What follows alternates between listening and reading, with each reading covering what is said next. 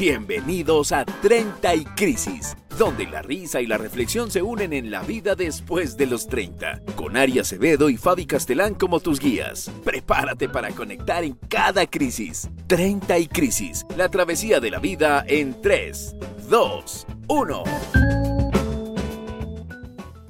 Hola, ¿qué tal? Muy buenas noches, ¿cómo están? Días, tardes, la hora en la que nos estén viendo. Bienvenidos a una semana más de 30 y Podcast. Oigan, estamos muy contentos porque ya vamos por el programa número 20, ahora sí. No sé, yo perdí la cuenta. Perdimos hasta el nombre ya. 30 y podcast. Yo no sé dónde estamos hoy. Señores, e, es así, es así cuando uno se emociona. Es que los pongo en contexto. O sea, estaban piropeando a Fabi antes de comenzar a grabar yo creo que ella se puso nerviosa, se quedó pensando en esa situación y bueno, somos 30 y podcasts. Sean bienvenidos, chicos, jóvenes, no tan jóvenes, a otro episodio más de 30 y Crisis Podcast. Como todos los lunes a las 12 del mediodía se estrena un nuevo capítulo y por supuesto nos pueden seguir a través de nuestras redes sociales 30 y Crisis Podcast en cualquiera. Tu favorita, TikTok, Instagram. Nos pueden seguir también en las redes personales como La Cuaima Dulce y por supuesto a mi querida Fabi Podcast. ¿Por dónde? ah, pues ya por donde quieran. No, ya saben que estoy como por Fabiola y gracias. Les voy a, les voy a contar ya que Cuaima vino de chismosa y si les estaba pasando antes. No, yo no dije. Solamente puse en contexto, más no dije qué. Miren, me estaban piropeando, pero me dieron el piropo más intelectual de la vida. ¿Qué bonita ortografía tienes? ¡Ay! ¡Ay! Debajo de esas letras. Debajo de esas letras. En fin, me quedé pensando en ello, pero nada, miren, bienvenidos. Bienvenidos. Así de bien nos la pasamos. Esperemos que ustedes también, porque el día de hoy eh, venimos, miren, afiladas, afiladas. Tenemos un temazo que es... Vamos a hablar de este tema tan a veces controversial para muchos sobre la maternidad. ¿Hasta qué punto es viable no ser mamá? ¿O hasta qué punto es aceptable para esta sociedad hoy en día no ser mamá? Yo no sé, yo no tengo hijos, por ejemplo. Tengo 35 años Sí, aunque no lo parezca. Ah.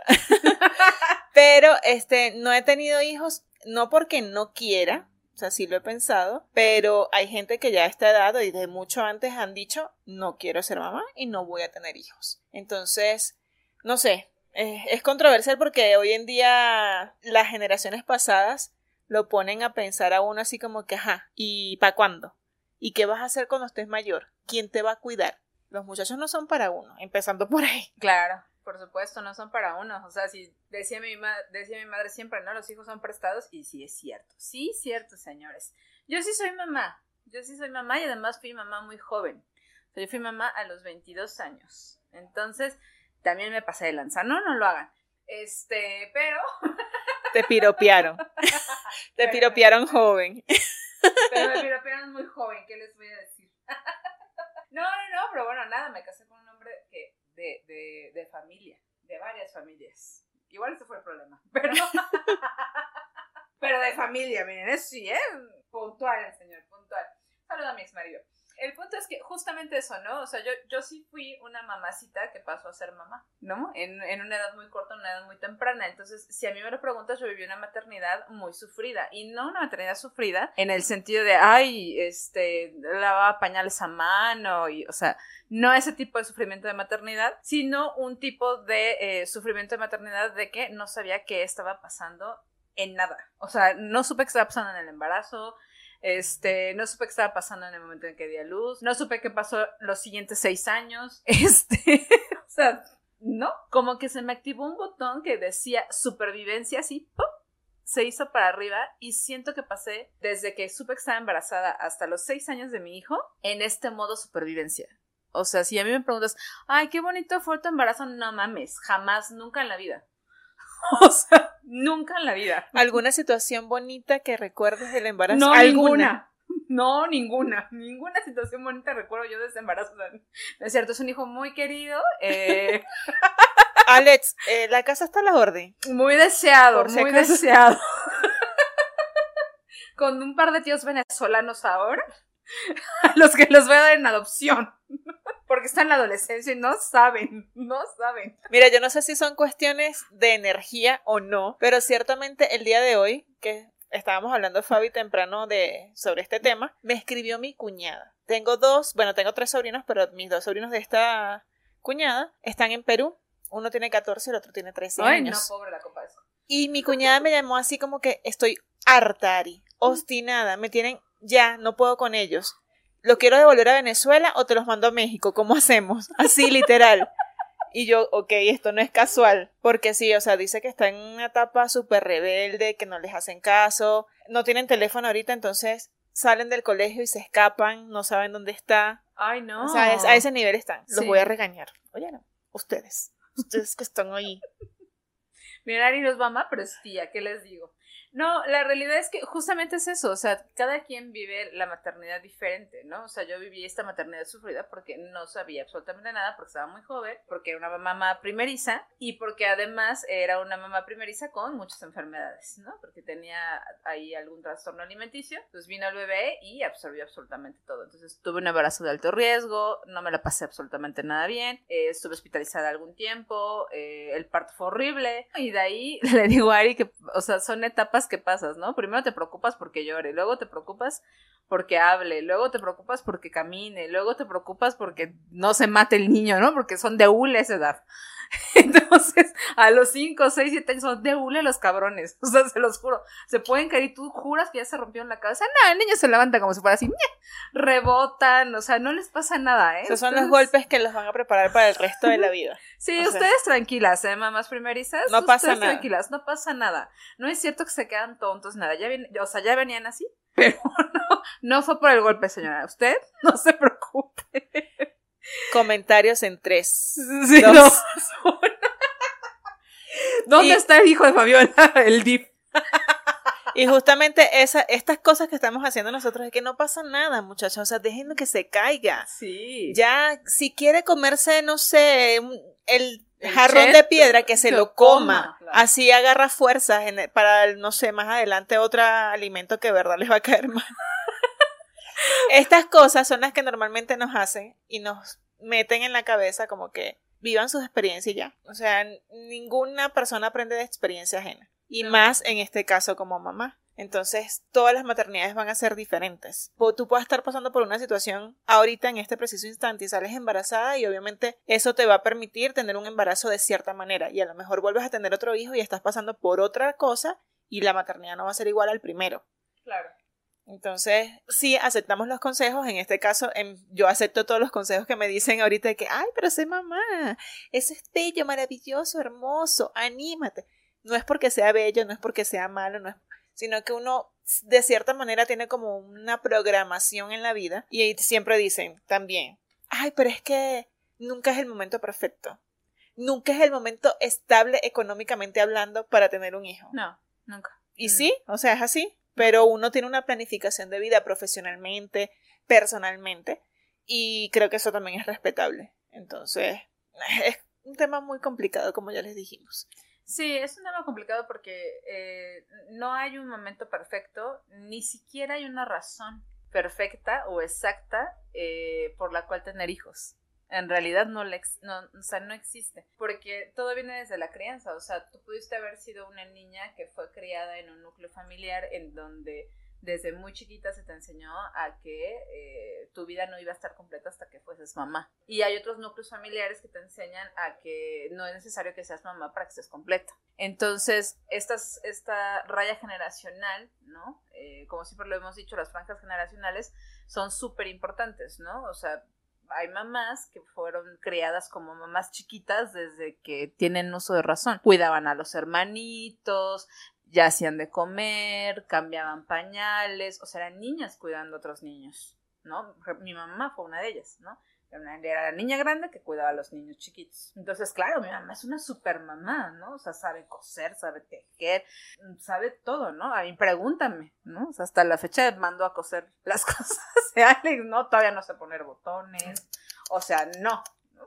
Pero terminé la universidad, seguí con una carrera profesional, tuve éxito en mi carrera profesional, al mismo tiempo creé un hijo, o sea, estoy orgullosa del tipo de madre que soy, independientemente a que no soy el estereotipo de madre que a lo mejor mi mamá esperaba que fuera. Y es así con todas, ¿no? O sea, tenemos en la cabeza todo el tiempo esta onda, eh, ciertamente, de la culpa, porque creemos que todo el tiempo no estamos dando lo suficiente y creemos que la maternidad tiene que ser una maternidad sacrificada todo el tiempo. Y la única sacrificada eres tú, ¿eh? O sea, la aquí la única que sacrifica es la mamá, ¿no? O sea, desde, desde el embarazo y cómo va cambiando tu cuerpo, que puede ser muy traumático, eh, porque se llama depresión postparto. A mí me costó un divorcio.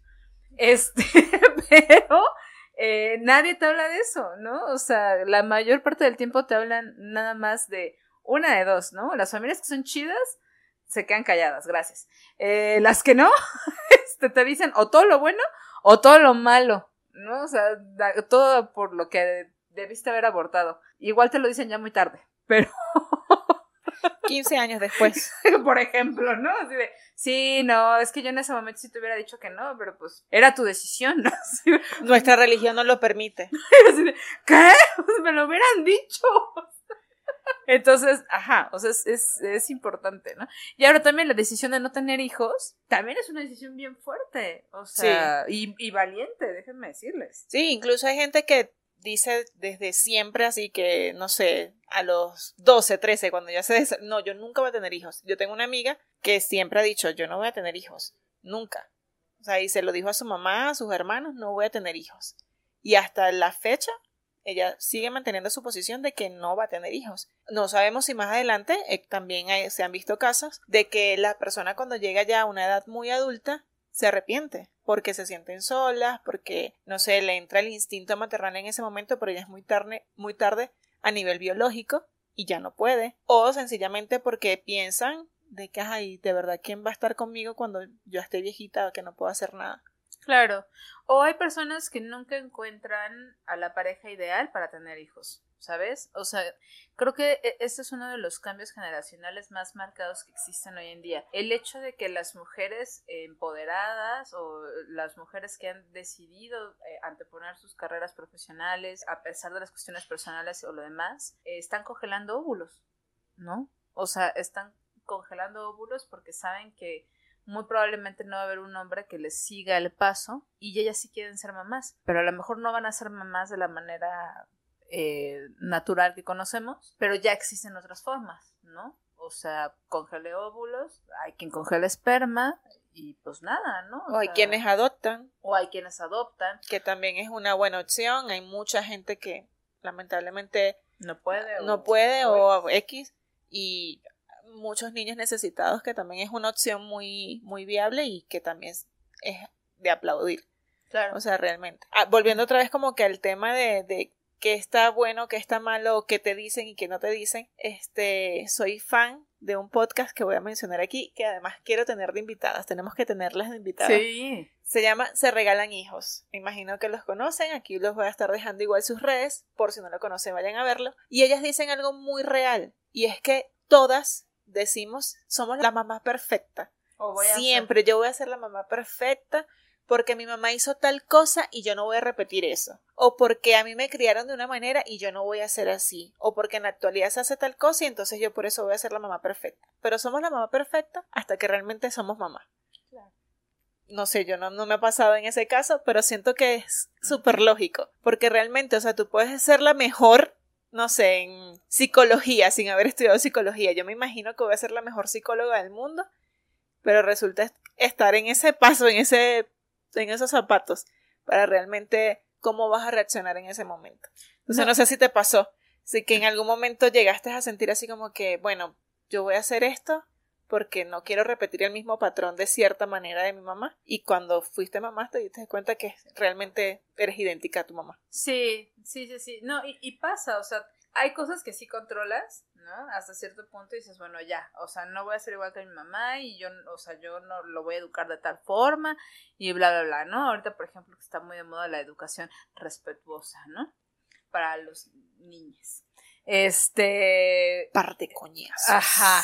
Exacto, ¿no? Yo cada vez que pasa algo con Alexander le dije, estuviera aquí tu abuela, estuviera aquí tu abuelo, y hubiera ido a recoger tus muelas al piso. Al piso las hubiera ido a recoger. A mí de dos de reveses, mira, callada estaba yo. Los denuncio, los denuncio. Ah, sí, no, pero Ah, no. No, bueno, o sea, no. No, y los derechos infantiles. Bueno, el otro día me sacaron hasta los derechos humanos, man. Hasta los derechos humanos, porque lo quiero mandar a trabajar y estudiar en la universidad, señores. Porque está a un paso de la universidad. Entonces, yo qué mala madre que soy que lo quiero mandar a trabajar y estudiar. Sin sentimientos. Sí, no. sí. Egoísta. sin instinto materno, como toda la vida. No sé cómo lleva 17 años vivo. Este. Pero no, no, nada, es un excelente hijo, es un excelente hijo. Pero eh, nada, sí, o sea, creo que justamente esa es la parte más significativa. O sea, hay cosas que tú dices no voy a repetir, pero quieras o no, terminas haciéndolo porque de verdad se ponen insoportables. O sea, por ejemplo, en esta de, de- de la adolescencia en donde ya te sacaron a, a- a derechos humanos y no sé qué, o sea, terminas diciendo que lo hagas porque porque yo digo. Y ¡pum! Ahí está tu mamá. ¡Itzas! Porque mientras vivas bajo este techo, se hace lo que yo diga. O Y sea, punto. En un segundo me convertí en la señora Ana. gracias, gracias a mis cuatro años de carrera de psicología, muy amables, pero primero está el instinto materno de te voy a tomar los dientes y me sigues contestando, cabrón. O sea, contéstame una vez. Y eso es muy decente. Sí, claro, contéstame una vez más. Una, una, que me vuelvas a contestar y... Sí, no. Pero yo, por ejemplo, sí, yo, o sea, digo, no recuerdo 500 veces, pero eh, sí recuerdo familiares o amigos o demás en los que los papás sacaban el cinturón y, eh, o sea, se educaba a punta de cinturonazos, ¿no? Y te callas y pa, ¿no? Y, y no estaba mal visto, o sea, ahorita intenta tocar a un niño y no te, no te digo, ¿no? Yo creo que a Alexander le he pegado como dos o tres veces en la vida contadas. O sea, que le haya yo dado así una cachetada o algo así. Contadas tres veces en la vida. Tres. En un periodo de 17 años. Yo era muy tranquila, de verdad. O sea, Te va a tocar un hijo peor. puede ser, puede ser. Pero sí, yo no, no le di dolores de cabeza. De hecho, por ser niña, la más pequeña además, yo creo que salí libre de todo. Porque los que le daban dolores de cabeza a mi mamá eran los mayores, los, los varones, así que mira, de verdad, de verdad, súper dolores de cabeza. Yo, tranquila. Hasta, bueno, ahorita es que creo que le estoy dando dolores de cabeza a mi mamá. ¿Cuándo vuelves a Venezuela a verme? Hija de tu chinca. Madre, ¿por qué no vienes? Pronto, mamá, pronto ya voy a ir. Este, otras cosas que, que no nos dicen o no nos cuentan es como la verdadera maternidad. Porque todo el mundo habla de lo bonito. De, ay, sí, qué lindo esa conexión con un ser dentro de tu vientre, cómo uno se siente que va creciendo. Pero realmente, ¿cuáles son los cambios que se sufren o que sufrimos nosotras las mujeres siendo mamás?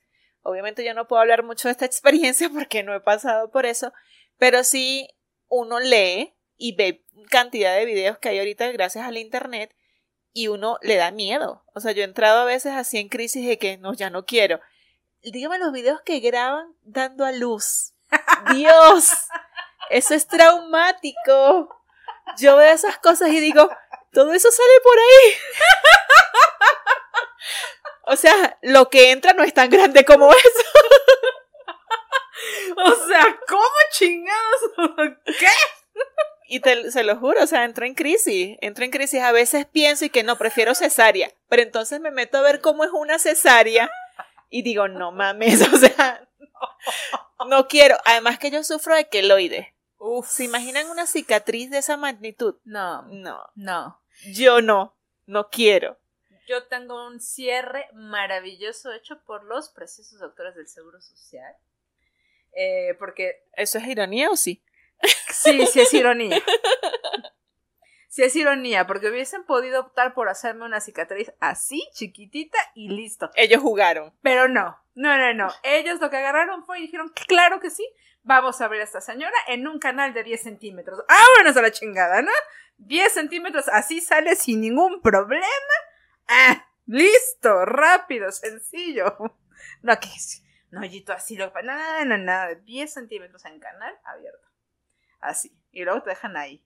Y luego espérense, porque es maravilloso, ¿no? Porque, claro, claro, como todo mundo tiene la idea de que los partos tienen que ser naturales, porque es Si como, no- ajá, no, si no, Vales menos. Sí, claro. Es, vale, es como si el parto hubiese valido menos. Ay, te hicieron cesárea. Ni sentiste nada, ¿no? Así de, ay, dejaste que te pusieran la raquia, ¿no? La raquia, señores hombres que nos están viendo, solteros que no saben a qué me refiero. La raquia es una aguja de este pelo, es enorme la aguja, y es una inyección que trae la anestesia, que es lo único que hace que se calmen las contracciones. Bueno, no se calman las contracciones, se calma el dolor de las contracciones. Y eso, mm, entre muchos comillados. Y te la inyectan exactamente donde inicia la columna vertebral. Donde te muevas un centímetro, te quedas paralítica. Entonces, o sea, es controla la respiración, controla al niño que está a punto de nacer y que no nace, o sea, para que te puedan inyectar, güey. ¿Cómo, ¿Cómo le llamaste? Raquia. Aquí le dicen así. La raquia, sí, es el raquia. Ah, yo, yo es que lo busqué, porque yo sé que en mi país no se dice así, pero obviamente tengo que googlearlo porque no me acuerdo. Allá le dicen epidural. Ah, sí, también, la epidural. Ah, pues así sí es conocida. No, sí, sí la he visto también. Sí, no, es horrible. O sea, por donde quiera que nazca el niño, se ve espantoso. O sea, ningún nacimiento es como, ay, qué tierno, mames, son litros y litros de sangre, güey, de un- es lo más gore que he visto, güey. No existe una película más gore que esto. Y es real. Y valiente los papás que dicen, ah, yo lo quiero grabar. Ah, sí. Exacto. Porque además, o sea, la pareja que yo tengo ahorita sé que lo quiere grabar. No. sé que va a querer grabar ese momento. Porque es así, lleno de morbo. No. Y siempre güey. cargo una cámara en la mano, así que. Sí, bueno, sí, bueno. Pero mira, puede que se desmaye en ese momento. y Puede diga, Ay, no mames. que no mames. No, Cambio, cambio, cambio. no, ya estuvo. No te lo vuelvo a hacer, Ari. O sea, el, el, el dicho este hazme un hijo, no, hombre, no sabes lo que dices. No quieren, de veras no quieren ver esto. No, la realidad es que eh, uno de los dolores que el cerebro bloquea o que bloquea el recuerdo, al menos en tu cuerpo, increíblemente es el del parto. Porque ustedes se preguntarán, güey, si te dolió tanto, si la pasaste tan mal y que no eres el único caso, ¿no? O sea, si estuvieran aquí más mujeres, seguramente con tendrán algunas otras historias parecidas a la mía. Este, mi hermana, por ejemplo, entró en coma, eh, tuvo que firmar una carta, el niño nació cuando ella estaba en coma, eh, o sea, sí, o sea, wow, sí, sí. Y tengo, y mi sobrino aparte es seis mesino. ¿Me entiendes? O sea, no, es una cosa que es, no. Y todavía tuvo otro. Entonces, ahí es donde tú te preguntas, pero ¿cómo la haces para tener otro, mana? O sea, si te fue de la chinga en el primero que te mueres, güey, o sea, como por... Porque el cerebro lo bloquea. La naturaleza es tan cabrona con la mujer, güey, que el cerebro lo bloquea. Y entonces, tú te vuelves a embarazar y dices, sí, nah, pues si ya aguanta el primero que no aguanta el segundo. Pero la pregunta es, o sea, ¿quedó embarazada consciente de que quería otro? ¿O simplemente, ah, pasó? No, pasó. A ver, ahí está, esto también. O sea, porque si yo también salgo embarazada, paso por todo ese proceso, digo, bueno, obviamente no voy a dejar de cuchi cuchi. Vamos a llamarle así. Pero, Ya dijo vísceras, ya dijo cosas, ya dijo un chingo de cosas. Pero para decir coger, no. Ay, Dios mío. porque Dios mío, perdóname, mamá. O sea, Puedes decir collar. O sea, o sea, cochar, o sea, no sé. Lo cierto es que hay cosas para cuidarse, pues. O sea, Sí, claro, pero hay niños que nacen con el dio en la mano, mi reina. ah, bueno, eso también, pues, pero tienes que tener demasiada mala suerte así en la vida porque Pero es que además, o sea, antes, porque claro, te estoy hablando de hace 20 años, ¿no? O sea, mi sobrino ya tiene veintitantos años. No existían tampoco métodos anticonceptivos que no dañaran a la mujer. O sea, el DIU, los, los ah, empezaban a salir apenas los parches, todo eso es hormonal. no, yo en los parches no confío. No. Jamás. Claro. ¿En qué confías en la abstinencia? Abstinencia, decía Sí, sí resulta. Sí, resulta harto. Harto. Uy, no mames. Uy, no, miren, mírenme. Yo, eh, miren, tiene 17 años, pregúntenme si me volví a embarazar. Jamás en la vida. Abstinencia, señoritas. Miren, yo una aspirina aquí entre las rodillas. Todo el tiempo. Sin que se me caiga. Así me dijo mi mamá y miren, funcionó. ya no volví a ser mamá jamás. No, no. Y todavía hasta la fecha alguien me dice, tiene el descaro de decirme, después de que cuento cómo fue y todo, todavía tiene el descaro de decirme, pero no te quedaste con ganas de la parejita. No mames. Claro. No. Obvio. Claro, pero ¿sabes de qué? ¿Con qué ganas me quedé de más? De estar viva. Fíjense. De vivir.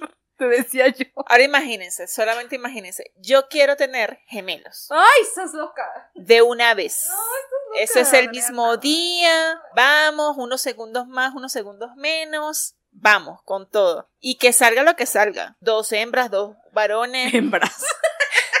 eh, Amo, amo a Ari cuando niño, niña, o sea, lo que salga. De una vez, ya no hay vuelta atrás. Esa es mi apuesta final. O sea, ¿En yo serio? sí, lo pongo Mm. en la mesa. No, yo no. Bueno, hoy vi, hoy vi justamente a, a un par de gemelitos. Y mm, me dieron mucha ternura porque los traían vestidos de niño y niña. Así, su cobijita rosa y su cobijita azul. Y los traían así en su carrera la doble, ¿no? Y en eso estaba su mamá enfrente y le estaba diciendo al papá, bueno, ya nada más nos faltan siete pagos para pagar la carriola. ahí se me quitó la ternura. no mames. Claro, güey, porque además algo de lo que nadie habla acerca de la maternidad es de los gastos de ser mamá. O sea, tener hijos es carísimo. Y que hay cosas que van a ser súper inútiles. O sea, literal. Sí. Pagas, no sé, cuánto monto de ropa y la van a usar por días. O Sí. sea, porque además crecen demasiado rápido. Sin llorar, por favor. 17 años. 17 años. Su inocencia. o la mía, no sé. Pero sí, o sea, literal.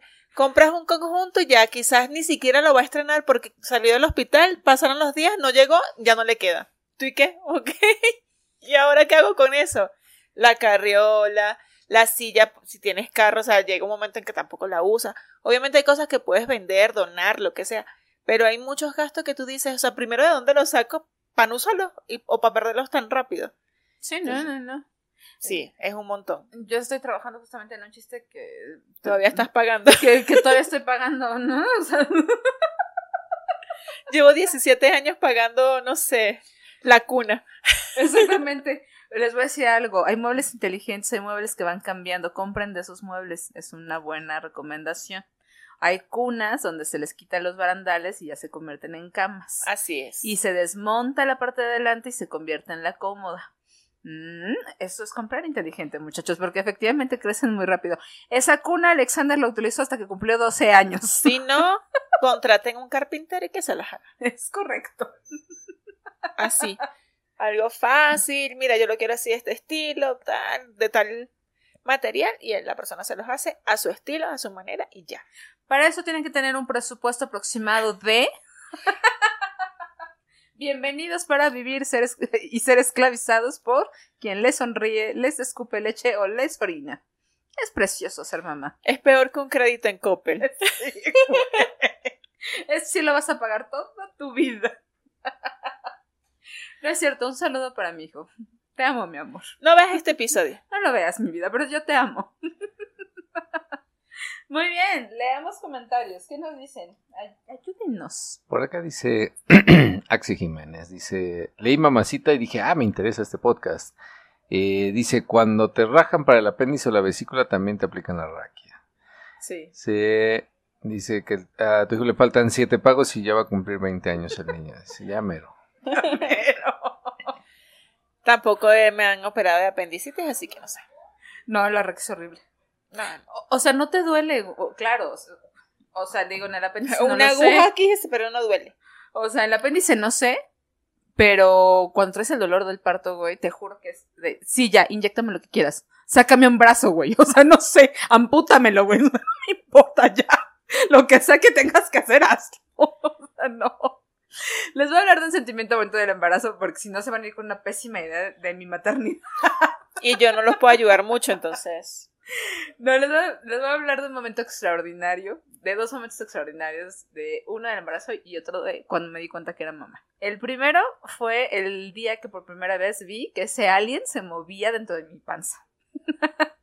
Porque literalmente eh, Alex estaba navegando, supongo yo, bueno, estaba moviendo, yo ya estaba en, en vías de, de, dar a luz y vi su, su manita, pero clarísima, así, clarísima como me, me iba empujando, como estaba ya moviendo. Prepárate. Prepárate así. Te como, va a doler. como alguien, güey, así. Y se veía así.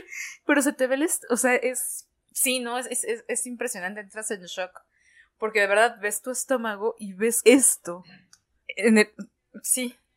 Es como, eso es una mano pasando por mi estómago. y en ese momento estaban de, de, moda las películas de Alien y yo así, Dios mío. Se que salga bien, que salga bien, que salga bien, que salga bien. No, ya se, se va a salir por aquí ahorita. y yo gritándole a mi mamá como loco, mamá, se va a salir. Y mi mamá, no, cálmate. Dice, pensé que se te había roto la fuente. Y yo, ¿cuál fuente? ¿De qué me hablas? Yo, ¿qué? ¿De qué fuente, mamá? Hay luz. ¿Cuál fuente, mamá? ¿De qué estás hablando el niño? Tampoco yo sabía eso, fíjate. No sabía que así se le llamaba. O sea, que se te rompía la fuente. Y nunca se me rompió, ¿tú crees? A mí no se me rompió la fuente. O sea, muchas doloras y lo mismo no se rompió la fuente. Pero bueno, esa fue la primera cuando me di cuenta que de verdad había alguien adentro.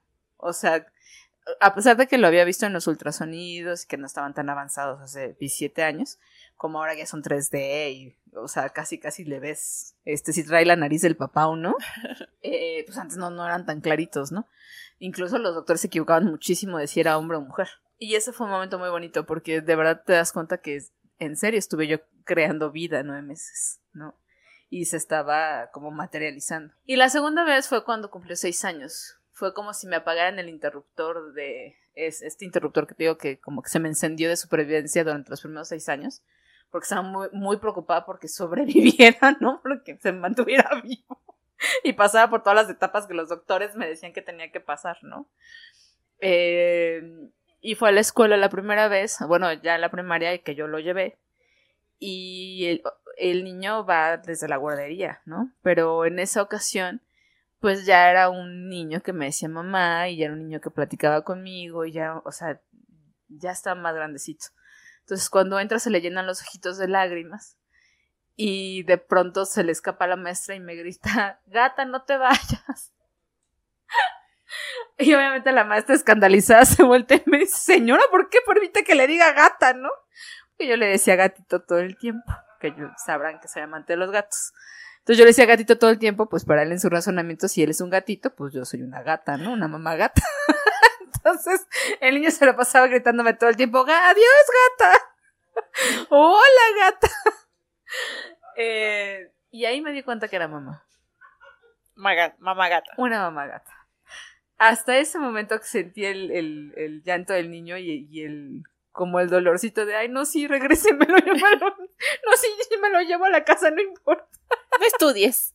No estudies mi amor hasta ese momento me percaté que era mamá y dejé de sufrir porque sobreviviera no o sea fue como la primera vez, vez que me di cuenta que ya sabía defenderse ya sabía hablarme ya sabía pedir auxilio de las maestras Dije, listo, terminé mi trabajo aquí. ya puedes irte a hacer tu vida. Corre, sé libre. 17 años después sigo diciendo lo mismo, pero no se va, güey, no se va. Ya pronto. Creemos. Creemos. No es cierto, mi amor. Y fíjate, yo, yo veo lo de mi mamá, yo me fui a los 17. Claro, ay, no, qué horrible. Y mi mamá es, o sea, se le desprendió su otra mitad Claro. Y, sufrió muchísimo, o sea, todavía sigue sufriendo mucho mi mamá. Pero porque yo, a pesar de que sí soy muy apegada a mi mamá, yo también quería hacer mis cosas y obviamente eso implicaba no estar en mi casa porque la carrera que yo quería no la daban ahí, o sea, un montón de cosas. Y a pesar de ser muy apegada y por ser la única niña, yo sentía que yo tomaba las decisiones hacia la ligera, que no, sí, ya, es eso lo que yo quiero, chao. Y siempre ha sido así. Entonces mi mamá creo que sufrió mucho porque no sé, o sea, se le fue, se le fue su hija. Claro. Entonces, esa es la diferencia de, las, de los tipos de maternidad, los tipos de formas de ser mamá. Y yo pienso, que en este pensar del que, ay, voy a ser la mamá perfecta, de que uno de los momentos para mí significativos debe ser el momento en que básicamente me enteré, ajá, sí estoy embarazada. O sea, y además sí he pensado con esas cosas locas que ahora pasan en internet de cómo decirle a mi pareja que estoy embarazada. No. En esas cosas he pensado.